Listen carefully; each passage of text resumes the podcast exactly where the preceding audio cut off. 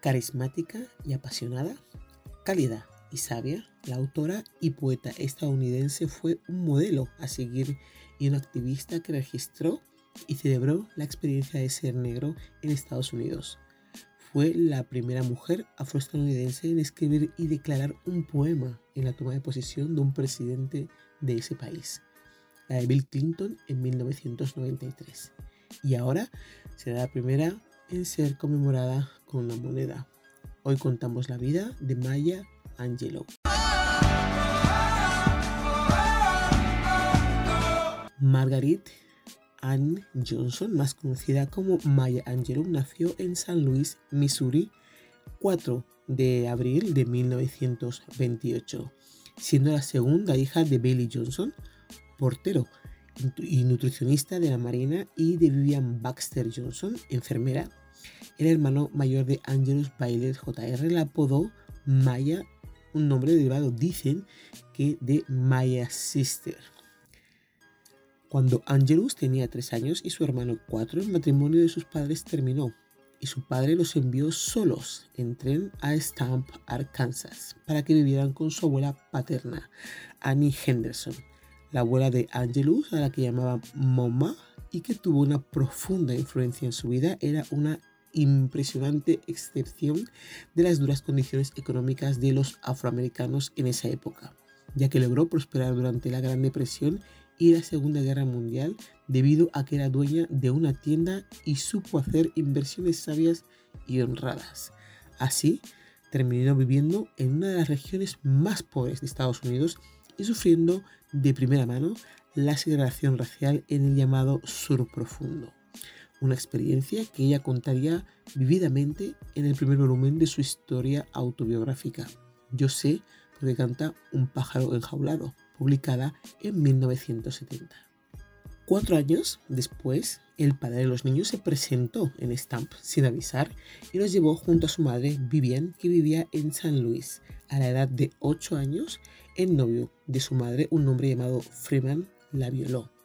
Maya se lo contó a su hermano y su hermano eh, fue quien se lo contó al resto de la familia. Tuvo entonces un juicio en el que Maya tuvo que testificar y a Freeman se se le declaró culpable, aunque pudo abandonar la cárcel poco después.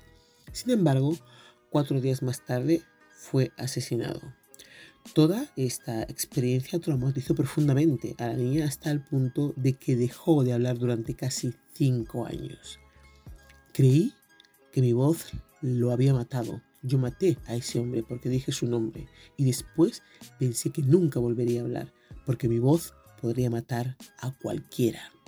Según Marcia Ann Gipsy, fue durante ese periodo de silencio cuando Angelou desarrolló su extraordinaria memoria, su amor por los libros y la literatura y su habilidad de observar el mundo que la rodeaba. Pero aunque no hablaba, sí leía vorazmente.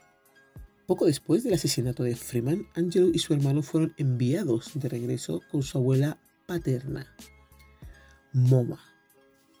Mr. Bertha Flowers, maestra y amiga de la familia, logró que Maya volviera a hablar, argumentando que para poder disfrutar plenamente de los versos debían ser dichos en voz alta.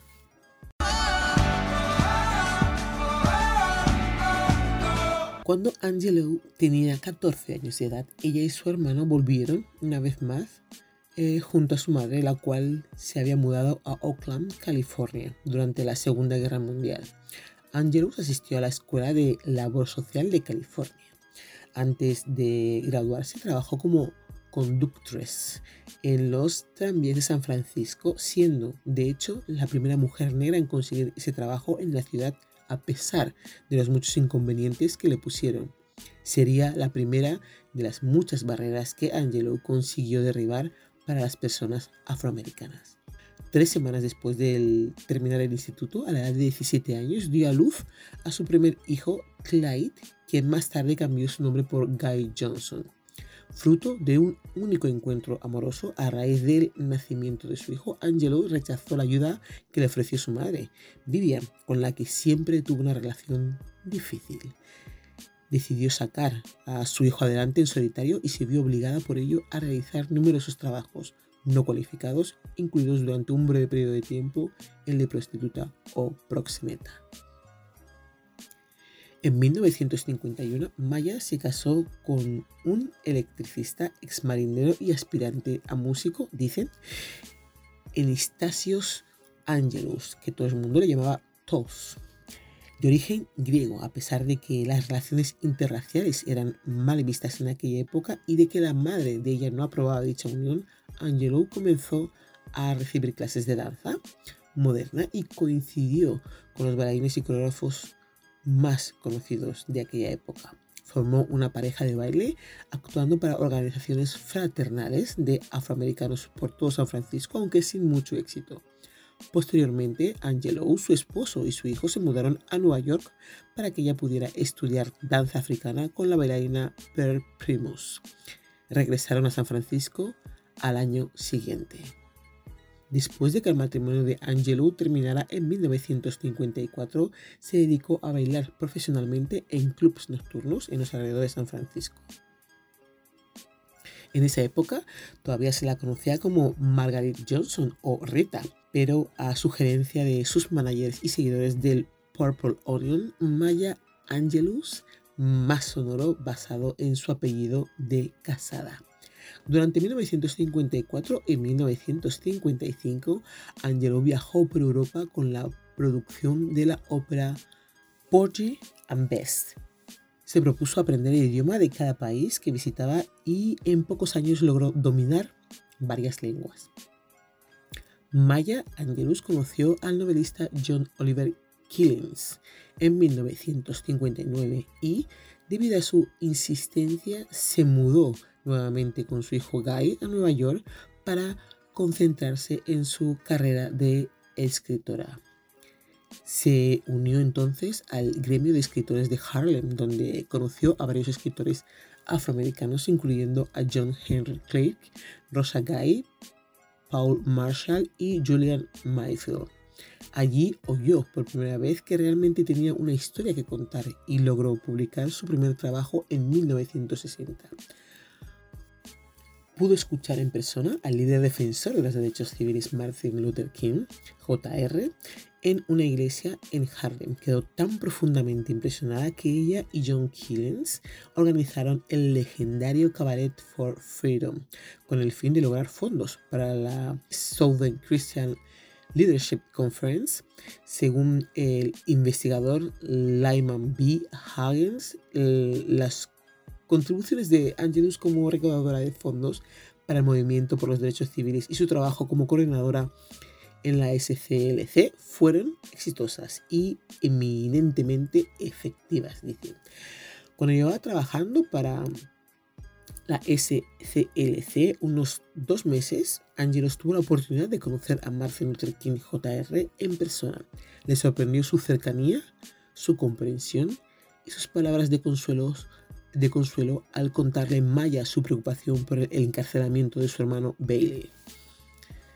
Angelus también comenzó su activismo pro Castro y anti-apartheid durante este periodo en el cual conoció en persona también a Malcolm X tras participar en una protesta en la sede de las Naciones Unidas en Nueva York por el asesinato de Patrice Lumumba, primer ministro del Congo independiente.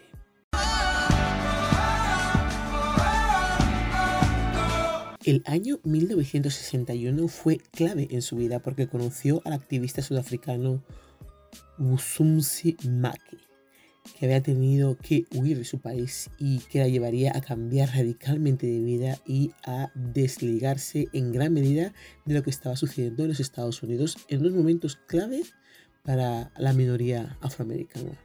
Angelus y Make que se consideraban matrimonio, aunque nunca se casaron oficialmente, se mudaron junto con Guy, el hijo de Maya, a El Cairo. Allí, a pesar de carecer de experiencia, ella logró un trabajo como editora asociada en el importante periódico semanal de la lengua inglesa The Arab Observer.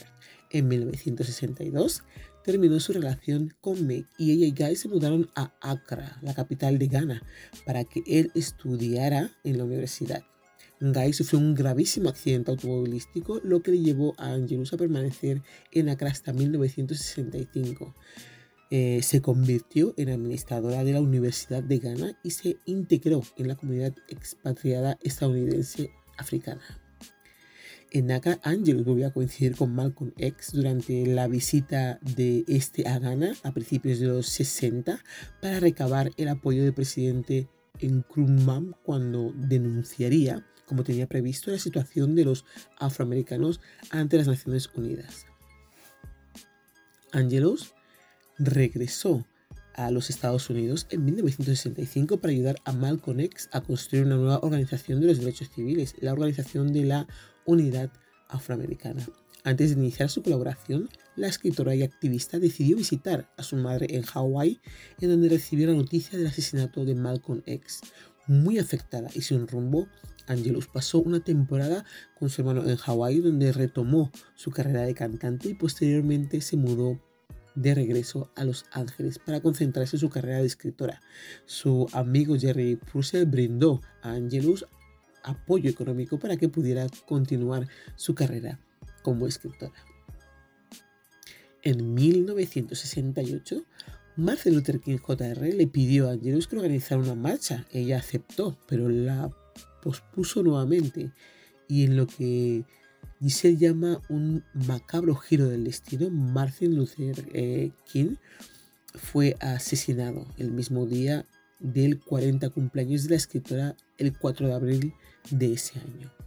Esta tragedia la sumió en una depresión de la, que la, de la que le ayudó a salir su amigo James Baldwin. A pesar de no tener casi experiencia, escribió, produjo y narró Black's Blue Black, eh, una serie documental sobre la conexión entre la música blues y la herencia africana de los negros. El programa fue emitido en la televisión de Educación Nacional y en 1968 eh, fue también el año en que la autora escribió su primera autobiografía, I Know Why the, eh, Cage Bird Sings. yo sé porque el ave enjaulada canta, publicada en 1969, que le brindó reconocimiento y aclamación internacional. Angelou afirmó posteriormente que la inspiración le vino mientras se encontraba en una cena con su amigo James Baldwin y el escritor de Random House, Robert Loomis, quien la retó a escribir una autobiografía que se leyera como una novela.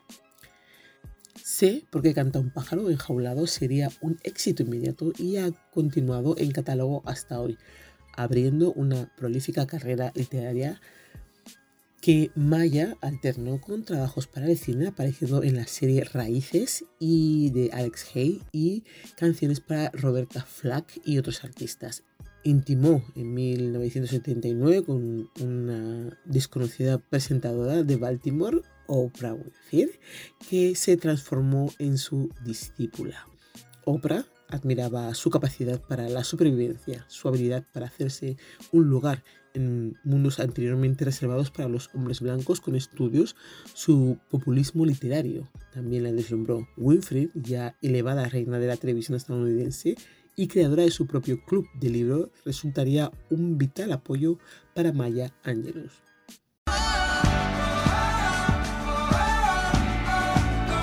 Angelus murió la mañana del 28 de mayo del 2014. Fue su enfermera y cuidadora quien la encontró. A pesar de estar dedicada de salud y haber cancelado su participación en diversos eventos, se encontraba trabajando en un nuevo libro, una autobiografía sobre su experiencia con líderes nacionales y mundiales durante su servicio funerario en la Universidad Wake Forest. Su hijo Guy Johnson se refirió a la fortaleza de su madre, que a pesar de sufrir dolores continuos debido a las secuelas de su carrera de bailarina y a fallos respiratorios, escribió cuatro libros durante los últimos diez años de su vida. Johnson afirmó que su madre dejó este plano mortal sin perder agudeza, perspicacia y comprensión. Dejaba un hijo, un nieto y dos bisnietos. La madre de Angelus William Baxter murió en 1991 y su hermano Billy Johnson Jr. en el 2000. Después de una serie de apoplegias, ambos eh, fueron figuras muy importantes en la vida y en sus libros. En 1981, la esposa de su hijo Guy desapareció llevándose consigo a su nieto, al nieto de Angelus, y le llevó cuatro años encontrarles. ¿Por qué desapareció? ¿Qué pasó? Intenté indagar, pero ha sido un poquito complicado. No he visto nada así coherente ni repetitivo para decir, bueno, puede ser verdad esto o lo otro. Vamos a hablar del activismo social de esta mujer. A pesar de no haber tenido nunca un título universitario, en la década de 1980 se convirtió en académica y profesora de estudios estadounidenses en la Universidad de Wake Forest en California del Norte, un prestigioso centro de estudios blancos. A esa altura quizás era la escritora negra más conocida del mundo y una de las mujeres negras más conocidas de Estados Unidos. Bill Clinton reconoció su estatus cuando le pidió que llevara un poema titulado En el pulso de la mañana en su toma de posesión en 1993. En el 2010, Barack Obama le otorgó la Medalla Presidencial de la Libertad, el premio civil más alto de los Estados Unidos recibió docenas de títulos honoríficos y escribió más de 30 best, bestsellers. Fue nominada en los premios Grammy en la categoría de libros grabados al premio eh, Tony por su trabajo en Broadway Look Away y a un Emmy por la miniserie Raíces. Es, del, es autora del guion y música del film Georgia, Georgia. El Departamento de Tesoro anunció que en honor a Angelus la, han acuñado una moneda de 25 céntimos de dólar, conocida popularmente como The Quarter. El nuevo Quarter representaba a Angelus con los brazos abiertos y extendidos. Detrás de ella hay un pájaro volando y un sol naciente que están inspirados en su poesía y simboliza la forma en que vivía. El anverso de la moneda muestra el busto tradicional de George Washington, el primer presidente del país. La Casa de la Moneda de Estados Unidos planea emitir 20 monedas más de ese valor durante los próximos cuatro años que representan a otras mujeres estadounidenses que desempeñaron papeles importantes en la historia del país. Y para acabar, os dejo dos frases de ella que me han gustado mucho, por lo menos eso es lo que encontró. Dicen, que es de estas dos frases que voy a contar. Si me he equivocado, si he dado un em, dato erróneo, me lo podéis decir, como digo siempre, en los comentarios del podcast. La primera frase de ella es, no hay agonía más grande que quedarte con una historia sin contar guardada. Y nunca hagas tu prioridad a alguien para quien solo eres una opción.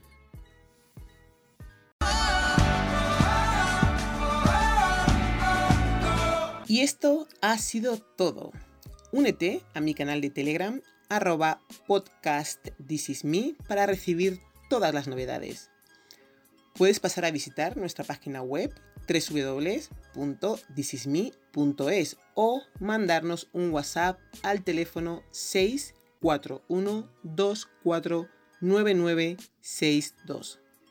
Que no se os olvide el canal de YouTube y nuestro correo electrónico thisismireyes gmail.com.